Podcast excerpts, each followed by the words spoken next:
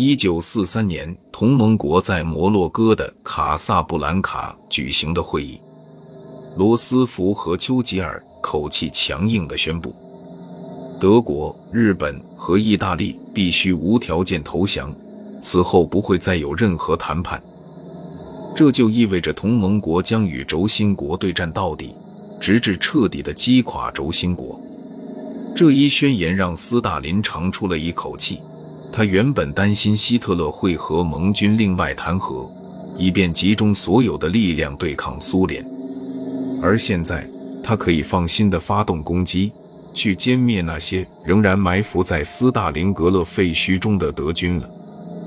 红旗后方是世界百货商场，第六军团指挥官保卢斯将军就驻守在这里，他的官兵投降了。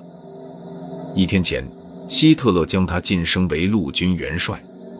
希特勒希望这样可以让保卢斯为了保住荣誉而自杀，但保卢斯已处在崩溃的边缘，他因痢疾而身体虚弱。希特勒荒谬的命令更令他作呕，他任由苏军俘虏他。对苏联来说，陆军元帅保卢斯简直是天上掉下来的礼物。他是入侵苏联计划巴巴罗萨行动的幕后主脑。苏联领导人简直不敢相信保卢斯将与苏联合作，并在纽伦堡审判中指控他之前的指挥官，例如凯特尔。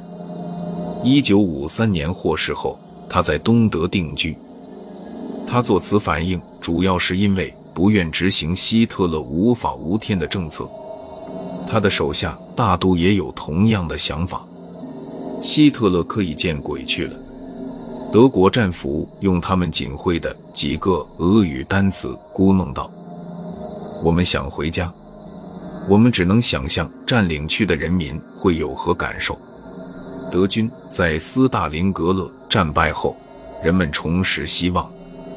德国新闻当然不会播放这些影像资料。希特勒说：“我们绝不能用投降这个字眼。”我们的军队是因为缺少补给才被打败的，我们必须说是牺牲。纳粹分子想把这场国家灾难变为刺激德国人民的机会。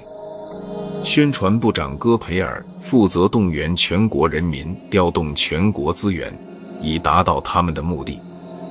大家想要全面开战吗？想，一场全面而激烈的、超乎我们想象的战争。对。同胞们，起来吧，让风暴就此展开。